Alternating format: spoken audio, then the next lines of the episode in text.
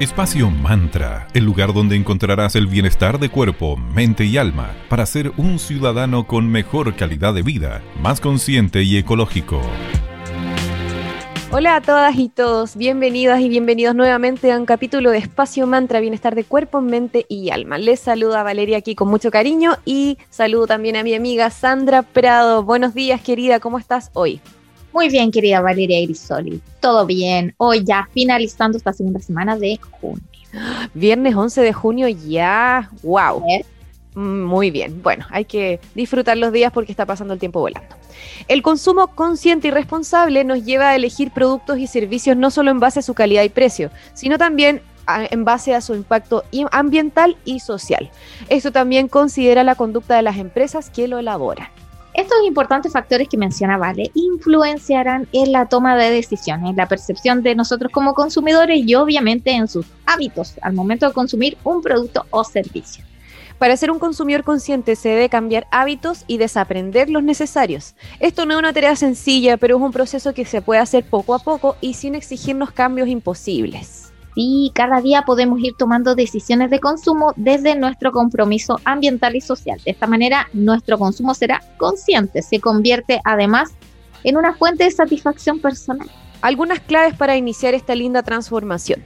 Consumir menos, no consumas en exceso. Considera las consecuencias de tu compra en tu propia vida y en la vida de otros. Como siempre le hemos dicho, preguntarnos, ¿realmente lo necesito? Elige productos de bajo impacto ambiental o con sellos de certificación que avalen buenas prácticas tanto ambientales como sociales. Compra localmente, sí, al barrio de la esquina, es mucho mejor que caminar y gastar benzina e ir al otro lado de la comuna a comprar. Lo otro, favorece también iniciativas orientadas a las personas, como son aquellas empresas que son cooperativas o son un comercio justo o son empresas que tienen inserción social. Y lo más importante, que siempre lo hemos reiterado en distintos programas, recicla, recicla y reutiliza. Siempre algo puede tener una segunda vida. Ayuda también a otros a ser consumidores conscientes, o sea, qué mejor que a través de nuestro ejemplo. Y parte de tomar conciencia es dedicar un momento a pensar el impacto que ese producto tendrá. Por ejemplo, te puedes preguntar, ¿puede ser este producto reciclado o biodegradable? Cuando el producto deje de ser útil, ¿se convertirá en residuo?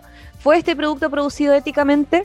Muchas eh, preguntas que te ayudarán a ir guiando tus decisiones de compra. Y lo más importante es que decidas ya, empieza, y que tomes estas decisiones cada día para que impacten positivamente en el medio ambiente. Así es. Como se dieron cuenta, hoy conversaremos acerca de cómo ser consumidores conscientes. Vamos a compartir buena música el día de hoy. Viernes 11 de junio escucharemos a The Beatles con Don't Let Me Down y regresamos aquí en Espacio Mantra para seguir conversando acerca del interesante tema del día de hoy.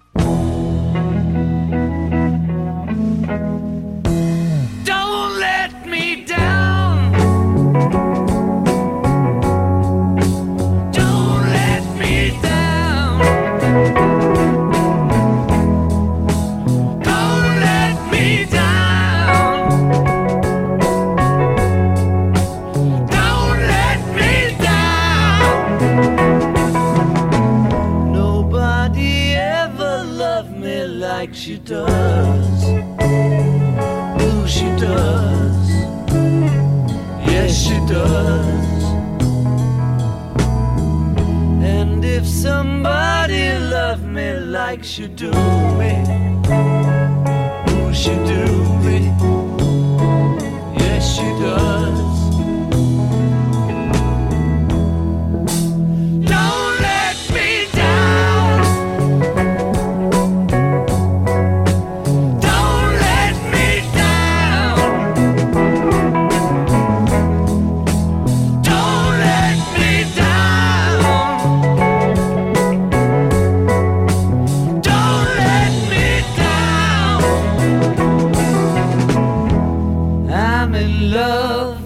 Me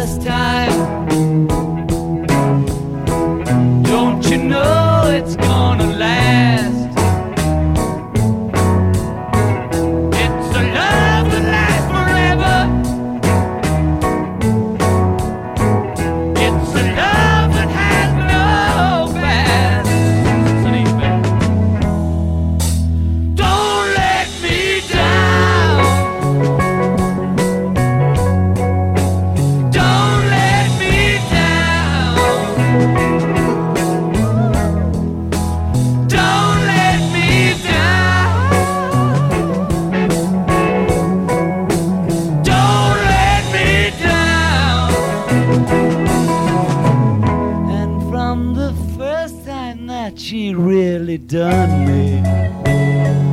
Ooh, she done me. She done me good.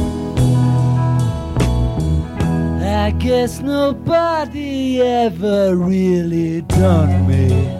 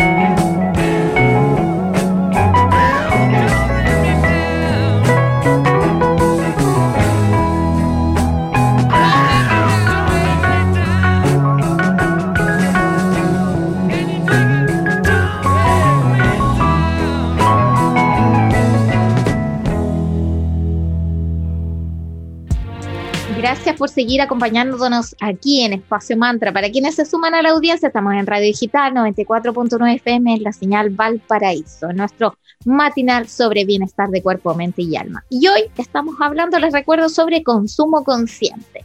Y para eso nos acompaña nuevamente nuestro invitado panelista experto, Mauro Caimi, socio fundador de Cervecería Coda. ¿Cómo estás, querido Mauro? Bienvenido. Hola, muy buenos días. Eh, vale, Sandra, súper bien.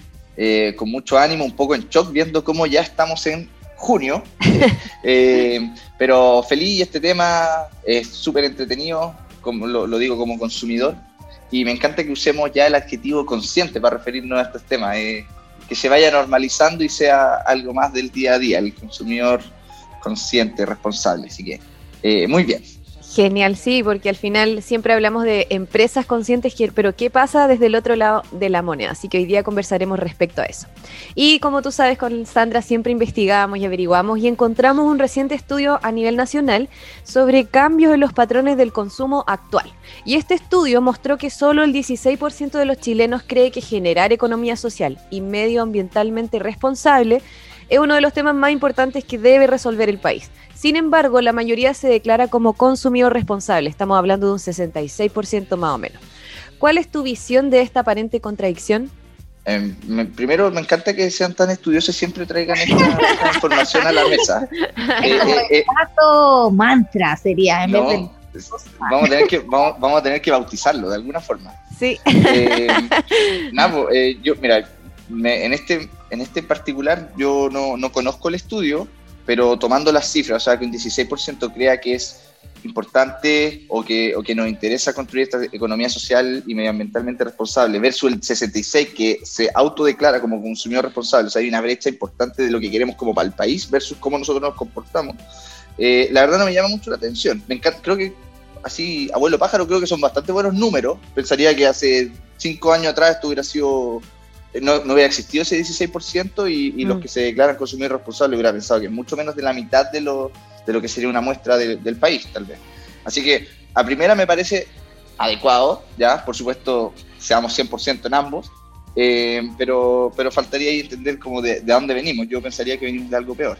¿ya? Pero no me, no me hace tantos, tanto ruido esta, esta, esta diferencia, porque creo que es súper distinto lo, cómo uno se comporta versus lo que uno quiere para el resto. Normalmente buscamos consecuencia, pero, pero, pero al final los hechos son, son distintos. Hay encuestas, por ejemplo, que preguntan por nivel de confianza, de nivel de cómo, cómo son sus expectativas para la economía y preguntan, ¿cómo ve el- el- la economía para el país? No, todo mal, pésimo, nos vamos a ir a nos vamos a ir a no sé dónde, pero vamos a andar súper mal. ¿Y cómo está usted en su casa? No, mira, yo estoy bien, yo tengo pega, yo no- eso, eso es como bastante habitual en, en encuestas, como que, como que yo estoy bien, pero estamos todos mal, algo, algo así. Y, y por lo tanto no me, no me hace tanto ruido que uno se declare como consumidor responsable. ¿Cuál será el alcance de esa, de esa definición? Tampoco lo sé, porque no, no, no tengo el estudio, pero pensemos que alguien que sabe que anda en bicicleta, que consume en el local de barrio, probablemente se considere consumidor responsable y sabe que llevar esto a un nivel de sistema, de economía, de sociedad a nivel agregado, dices, chuta, esto es súper difícil, tal vez hay otras prioridades y por lo tanto yo sé que soy responsable, me encantaría que fuera el país más así, pero probablemente si me preguntan voy a poner otras cosas en primera preferencia. No me parece tan extraño, eh, me- a primeras me agrada el número y, creo que lo, que lo que tenemos que hacer es que ese, ese autodeclarado consumidor responsable avanza al 100%, creo que eso es parte de lo que eh, poquito a poco vamos haciendo en estos espacios de conversación, de- de cómo ponemos estos temas sobre la mesa para generar nuevos hábitos en las personas, ojalá hábitos positivos, y que el tema de una economía circular, una economía más verde, una economía más responsable, eh, cobre relevancia en la discusión pública, que yo creo que en los meses que viene va a ser de alguna forma un tema, es cosa de ver el escenario país, temas constituyentes, que, que, el cuidado y la preservación del medio ambiente ha salido más o menos transversal como un tema importante. Entonces yo creo que vamos a avanzar en que esto, esto vaya eh, poniéndose más sobre la mesa. Opiniones para un lado, opiniones para el otro, pero creo que hablar de medio ambiente y cómo nos vamos haciendo cargo creo que es súper importante. Así que pasemos de un 16% de importancia en ese tema a algo, eh, a algo más que el 16%. Pero creo que, es. creo que vamos bien. Muy bien. Bueno, querido Mauro, la preocupación por poder llevar un estilo de vida sano es uno de los puntos claves que cada vez más reclamamos como consumidores, que no solo se limita a nuestro cuidado de nuestro cuerpo, con ejercicio, con alimentación, sino que se ha convertido, como bien dice, en una filosofía de vida, sobre todo las nuevas generaciones. ¿Cómo es el perfil del consumidor de Coda? Eh, ¿Cumple como con estos parámetros? Eh, yo creo que sí. Eh, creo que hay varios perfiles, ¿ya? y aquí uno hace una simplificación para tratar de, de- de- de- hablar del tema, pero por supuesto cada uno es especial y cada uno tiene distintos motivadores y cosas así. Yo creo que tenemos, sí, a- más o menos de una forma bastante simplista, creo que hay consumidores, primero, los que son súper, llamémoslo, sibaritas, súper gourmet, aquellos que están probando cosas nuevas, un vino de autor, una cerveza artesanal, eh, tal vez algún destilado eh, nacional, probablemente estén yendo a las distintas picadas, estén leyendo cuáles son las tendencias en, comida orgánica, eh, el sibarita, el que va a estar probando todas estas novedades, todo esto que es de nicho, todo va a ir pasando de nicho en nicho. Yo creo que ese es hoy día un, un consumidor súper importante de Coda. Además que nosotros de alguna forma lo complacemos o la complacemos porque estamos lanzando novedades a cada rato, por lo tanto es como, uy, ya me sacaron algo nuevo, por supuesto que tengo que conocerlo. Y va a probar una, no muchas, pero va a probar una y va a esperar la, próxima novedad y va a estar conociendo. Después, sí o sí tenemos a los que son consumidores conscientes, que compran local, que van a preferir la eh, o Coda como una cervecería cercana u otras cervecerías de barrio. Por ejemplo, sí, yo, yo he visto mucho en Santiago que hay fábricas que están ubicadas en Santiago en distintas comunas, por ejemplo, en Santiago Centro, en Independencia, y veo cómo los vecinos pasan a la cervecería, hola, me llevo una cervecita y consumen ahí, cómo pueden ir a la panadería cercana, a, a la verdulería de barrio, etc. Entonces, el consumidor que prefiere lo local y no va a estar privilegiando eh, productos tan masivos, es otro perfil, súper distinto al anterior.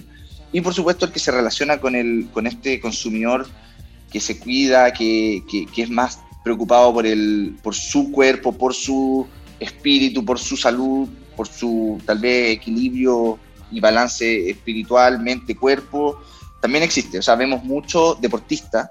Eh, hay alguna, no sé por qué, pero hay una relación bien fuerte, se ve en, los ciclistas. Mucho outdoor, mucho escalada, eh, mucho deporte, mucho aprovechar los fines de semana, mucho levantarse temprano, ir al cerro a hacer algo, eh, mucho trote, mucho trote, me refiero, probablemente están participando de los maratones 21K, no sé dónde. Vemos mucho también de ese, de ese tipo de, de consumidor. Y por supuesto a todos les preocupa un poco el contenido de la, de la bebida.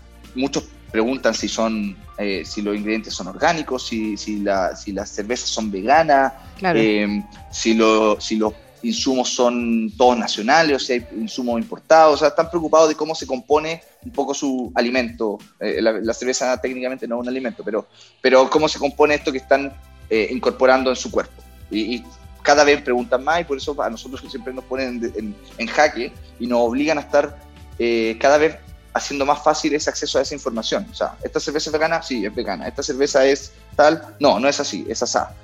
Entonces, está, eh, creo, que, creo que tenemos consumidores transversalmente mucho más informados para poder responder a sus distintas ah, motivaciones. Esto entra a mi casa, entra a mi cuerpo, sí o no. Voy a ver la información y voy a decidir. Genial, nos encanta porque al final todo este mercado como de la cerveza se tiende a asociar a otros hábitos que quizás por prejuicio uno puede considerar eh, poco saludables o, o que no van ligados al cuidado del cuerpo, mente y alma. Pero es bonito cómo ustedes han logrado plasmar esa visión como empresa, como CODA, y, y cómo la gente de un perfil mucho más saludable, mucho más deportista, ha ido de a poquito acercándose más a ustedes, así que qué bueno.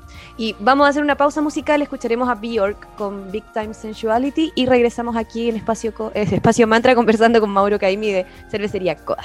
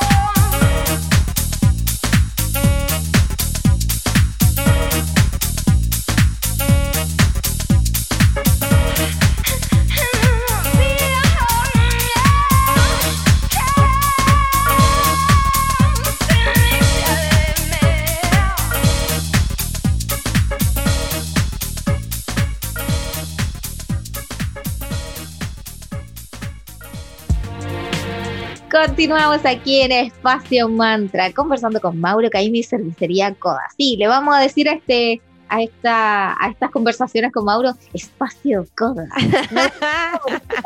Por mi cuasi error. Va a ser el- los momentos en que hablamos aquí de Hashtag ecología. espacio. Coda. Así que estar al día acerca de estas nuevas tendencias da la oportunidad de descubrir nuevos nichos de mercado. Leímos que en España el consumo de cerveza sin alcohol viene en aumento. Una parte importante de la población desea seguir bebiendo, pero a la vez quiere conducir sin riesgo, mantener un estilo de vida salula- saludable o no renunciar al consumo durante el embarazo o la lactancia. ¿Tienen en carpeta así elaborar así a corto plazo o a mediano plazo una cerveza en coda sin alcohol? Estamos entrando, en la, estamos entrando en la parte delicada de, de- de la estrategia.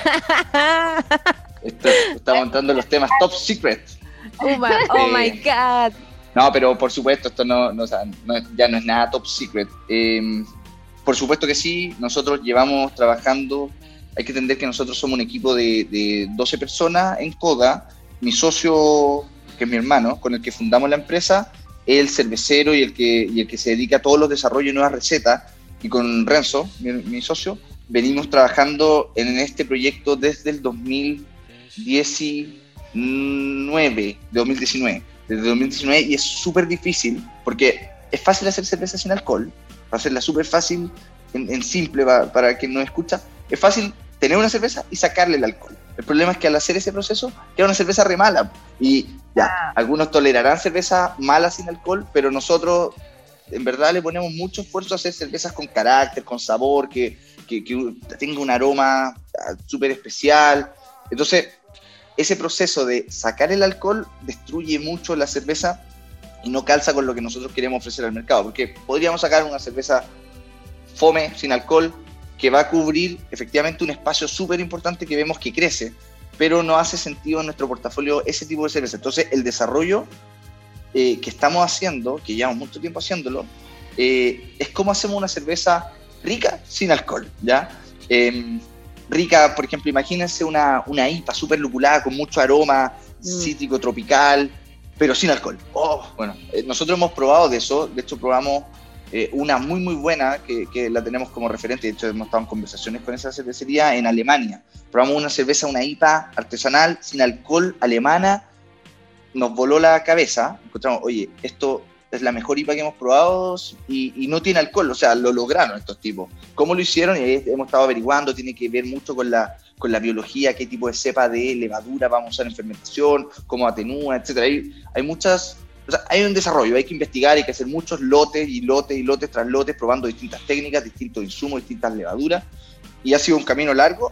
Por suerte le estamos poniendo, o sea, no hemos, no, no hemos abandonado en ese, en ese camino y, y sé que en los últimos dos meses hemos retomado con más fuerza este, un poco este desarrollo, porque efectivamente hay un tremendo espacio para esos tres públicos, que puede ser el mismo, pero esos tres públicos que identifican, o sea, aquellos que quieren manejar, poder tomar, salir y- en auto y tomar eh, sin problema, todos los otros que no quieren meterse alcohol o, o quieren ser capaces de levantarse temprano, cosas así, o sea, no tener caña, va a ser la fácil, Ajá. y todos los que están embarazadas, embarazados, ¿cachai? Como onda, salen, hacen vía social, pero no puedo tomar y es un periodo largo de que no pueden tomar. po. O que tienen alguna enfermedad o algo por el estilo y sabes que, oye, no se recomienda el consumo de alcohol, qué sé yo. Y es súper importante, cada vez va más en alza, el espacio lo vemos, o sea, estamos claros que ahí hay una mega oportunidad y no vamos a ser los primeros porque cervezas sin alcohol ya existen, cervezas ricas sin alcohol hemos visto en otros lados, eh, pero creo que hace total sentido para nosotros y para nuestro portafolio incorporar esto eh, para responder a ese, a ese espacio, para responder a nuestros consumidores que nos piden, o sea, no- nos han dicho muchas veces, saquen una sin alcohol, por favor.